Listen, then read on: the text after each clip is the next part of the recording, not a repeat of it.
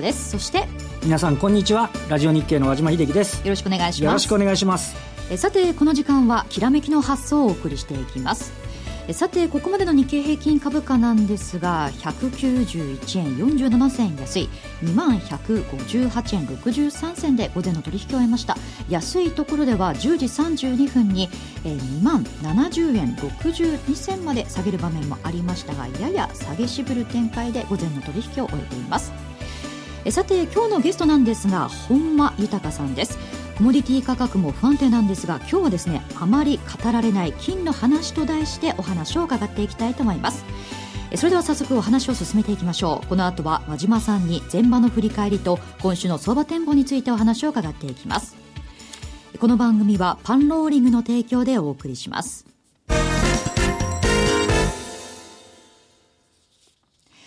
さて、前場のマーケットを確認していきましょう。午前の終値ですが、先ほどもお伝えしました通り、191円47銭安い、2158円63銭となりました。このマーケットどのようにご覧になりました？そうですね。あのー、まあ、今日安いんですけども、あの、もう、なんていうんですか、その余波っていうのは昨日の夕方ぐらいから来ちゃってるんですよね。はい、あの、東京時間の間に上海がちょっとずつ下げ始めて、東証が閉まった後にずっと下がって、8.5%ぐらい下がっちゃったんですよね。で、えっと、そのまんま、今度は夕方、欧州が開いていって、はい、それを警戒して下げて、はい、で、アメリカに行っても同じようにずっとこう警戒するような、はい、あの、ところで、え回ってきたと。で、あの、今、先ほど、イメージも、あの、江連さんが、今日の安値は2万70円で10時32分というふうにおっしゃいましたけども、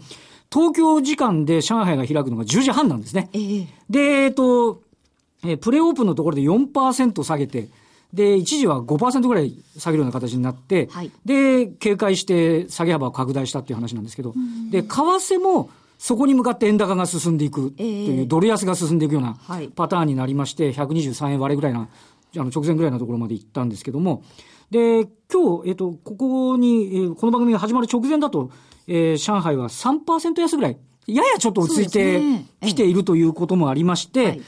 えー、全体としては少しこう、難聴なんだけど、えー、若干はこう下げ渋るというような、そ、ね,、んな流れでこう来てるというような感じなんですよね。はい、とはいえども、まあ、世界を一周してもまだ日本は下げているというのは、ちょっと雰囲気としては良くないですよね。あので、国内、あの、まあ、あの、決算が少しずつ出始めてますけども、はい、国内の手がかり材料ってあまりないんですよね。そうですか。はい、あの、ちょっと枯れちゃってる状況で、ええ、で、勢いどうなってるかというと、外部環境が気になる。で、え、まあ、上海もそうですし、例えばニューヨークの、えー、後ほど本間さんからじっくりお話しますけど、例えば金価格が下がる、えー、原油価格が下がる。はいはい、で、アメリカの企業業績はどうなんだみたいな、要は、人、人様のところを気にしながら自分のところのマーケットを見てるような状況になっちゃってるので、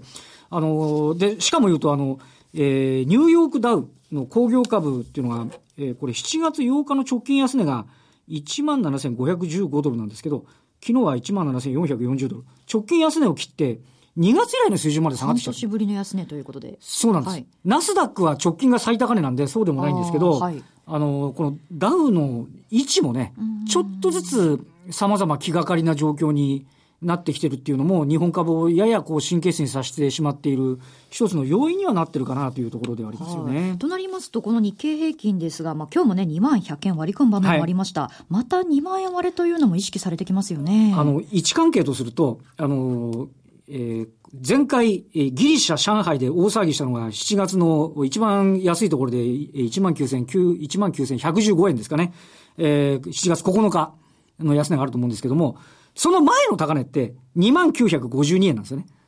先行きガンガンいけそうな。で、下げて戻して、えー、先週の、まさに今日、これが2万850円まで戻したんです。あと高値まで100円。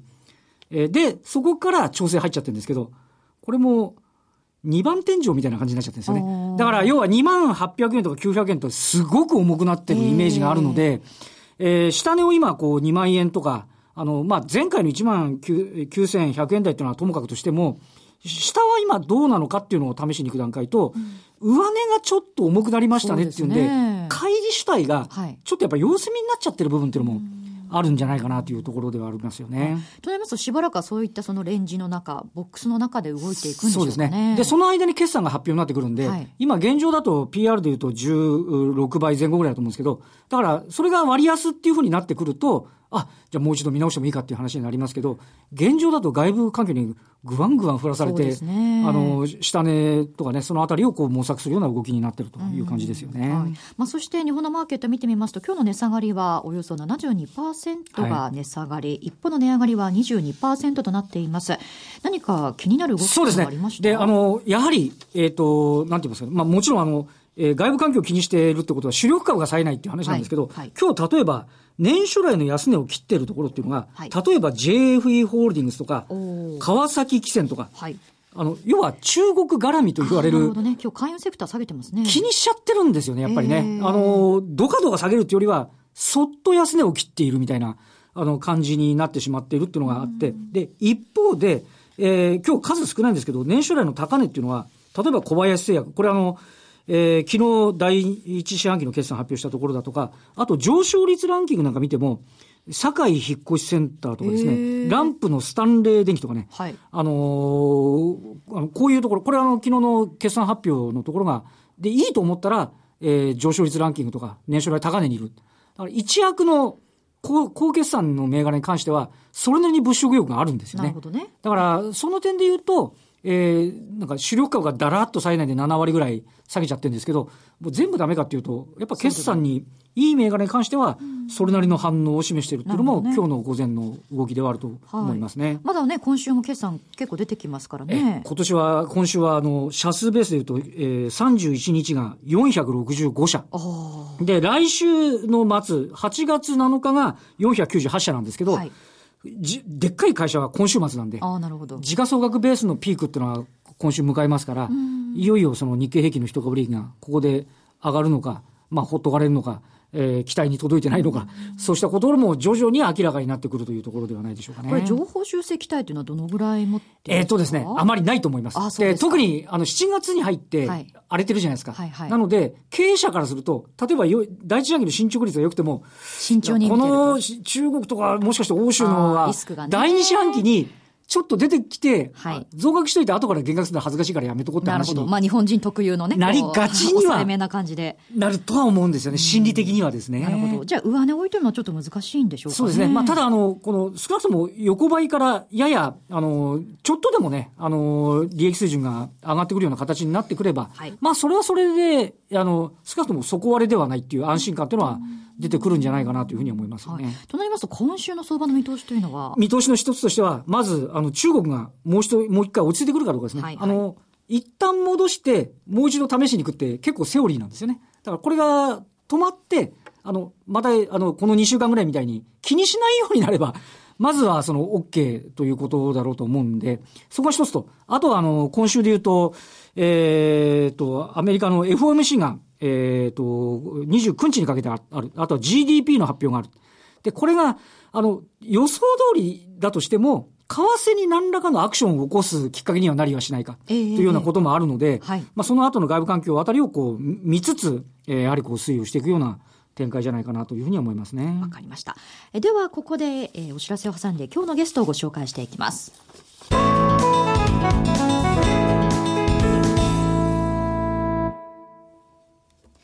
それでは今日のゲストをご紹介しましょう。テンダネス代表の本間豊さんです。よろしくお願いします。よろしくお願いします。よろしくお願いいたします。先々週ゲストでいらっしゃってくださって、ね、私は今日初対面ということなんですが、よろしくお願いいたします。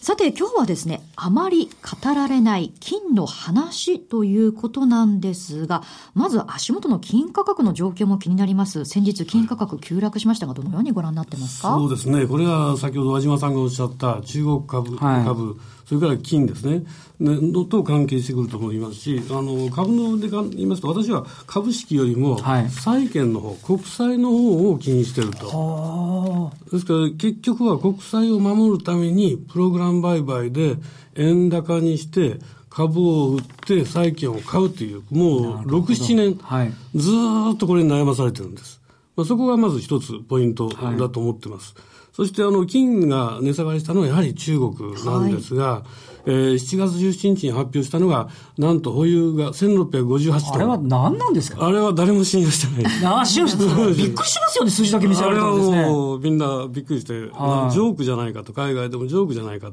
ゼロが一つ足りないんじゃないかというね。で、ご存知の通り今、世界最大の産金国は中国。はい、年間400トン以上産出しています。一切表に出さないですね。はい、そしてしかも年間で2000トンぐらいですね、輸入してるんじゃないかと。してますもんね。えー、そういう噂されてるんです。ですからまあ民間と国家の分入れましても、実際のところはですね、もう1万数千トンあるんじゃないか。はい、ゼロが一つ足りないんじゃないか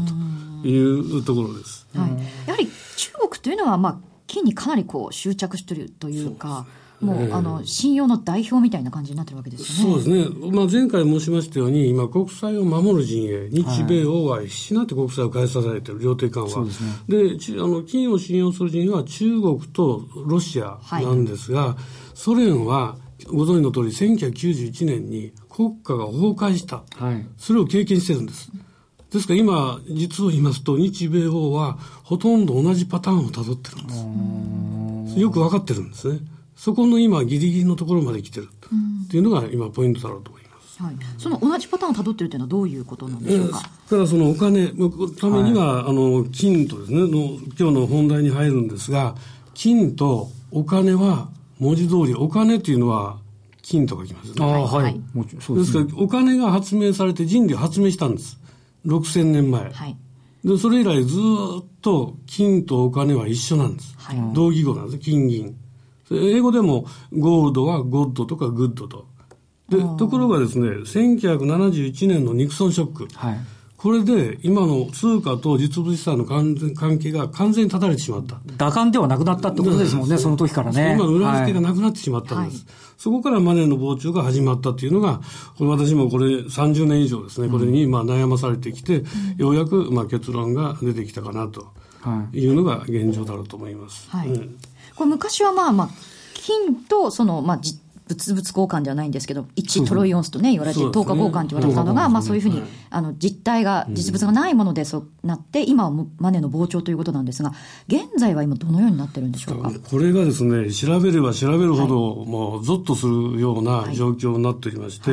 まあ、前回も申しましたけど、2000年に私も、あの、証券会社を23年間勤めたのを辞めたんですが、その時にデリバティブが8000兆円。はい、今、8京円なんですね。発見10倍増えてしまった、はい、こちら資料ホームページに現在ですね、えー、載っていますのでそちらご覧になりながらお話聞いていただけたらと思いますね、えー、そしてこの時にそのマネー経済と、はい、えー、実体経済を見ていただきますとまあ、この時ポイントはですね、そう言いますお金と金はまあ同義語だったと、はい、ところがそのマネーだけがですね、あのニクソンショック以降、糸の切れたタコみたいに大膨張してしまったわけです。うん、その代表がデリバティブ。はい、それがあ膨張が止まったのが2007年、8年のリーマンショックの原因だった。はい、あはいえー、ここまでは皆さん分かって、それ以降誰も言わなくなってしまった。それ以降何が起きたかと言いますと、デリバティブは一種の母外取引ですから、ほとんどが母外取引で、まあ、ほとんど表に出なくなってきまった。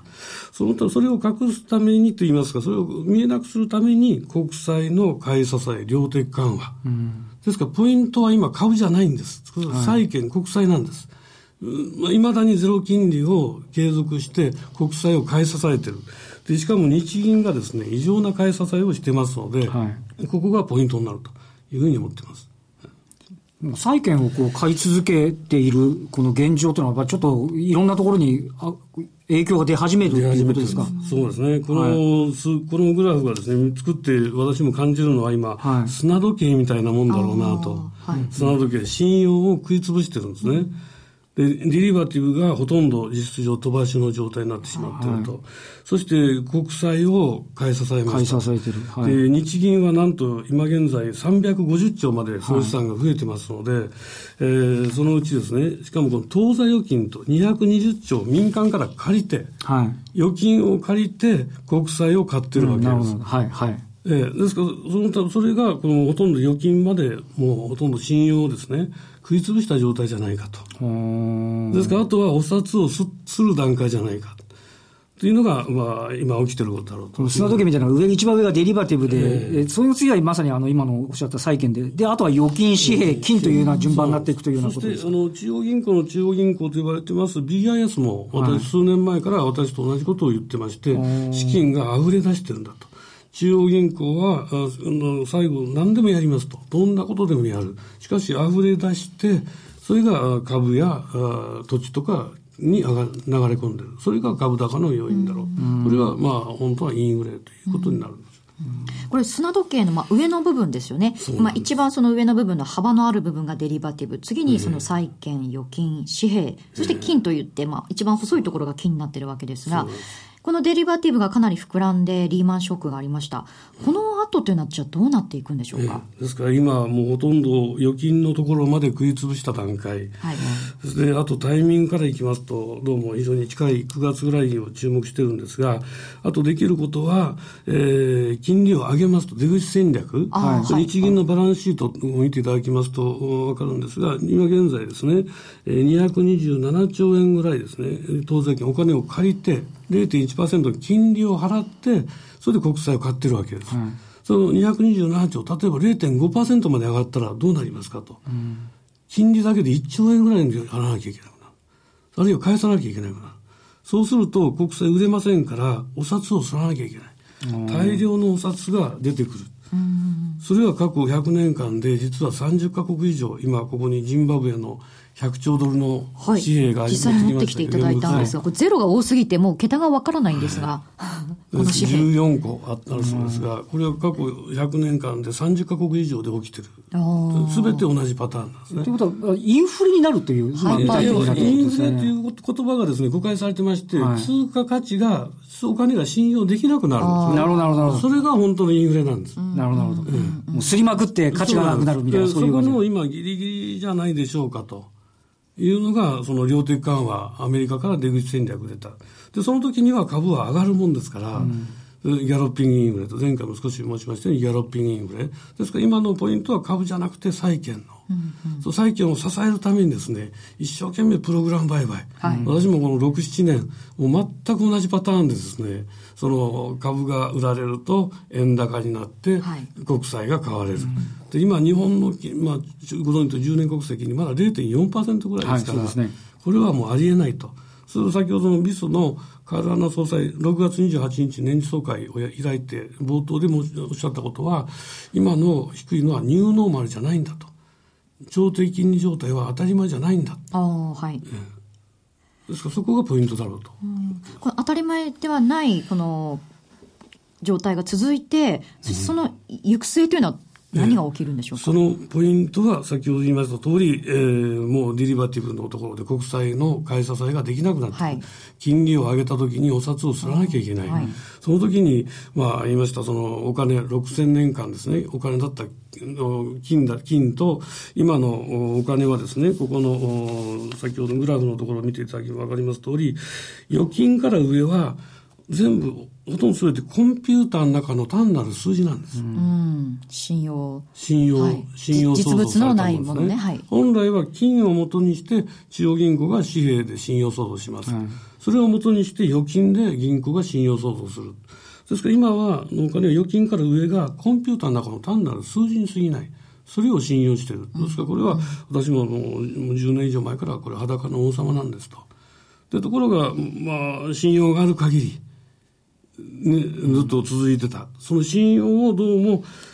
すべて食い潰すのがどうも今回9月頃に何か起きるんじゃないかなっていう何かっていうのはそれ9月というと暴落とかそういう株は暴落しません。ですからその債券ですね。債券の暴落って BIS が言ってますのは必ず、あの最後あの市場の反乱が起きますと、国債の方ですね、国債があの暴落した時に中央銀行はここ大量にお札をすらなきゃいけない。なるほど。もうゼロをどんどんどんどんね、この同じようにジンバブエでもゼロをつければいいわけですから、うん。はい、お札をどんどん増やしていきますから、その時に株を下がるってことを信用、ね、全然心配はないと。それよりもやっぱりもっとこの時にこれを理解してすると金を買っとかないと。ああ、えー、金そうかそこで貨幣の価値がなくなるから金に価値が出てくるっていう話もともとですからそれが冒頭に申しましたように人類が6000年前にお金を発明してからですねニクソンショックまではお金と金は同義語なんですと。はい。で、ニクソンショック以降ですね、その私は信用本位制と名付けまして、このコンピューターの中のお金が膨張してしまって、それが世界で暴れ回ってると。いろんな、まあ、悪さといいますか、うん、をしてる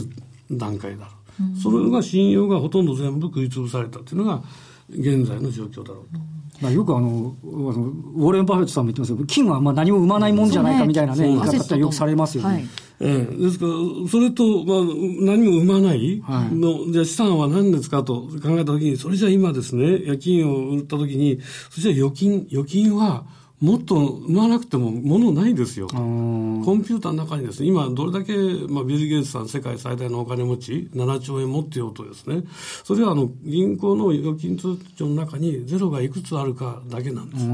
実態はないんです。ですからこれを調べれば調べるほどですね、金を今持たずして、これからどう過ごすのかなと。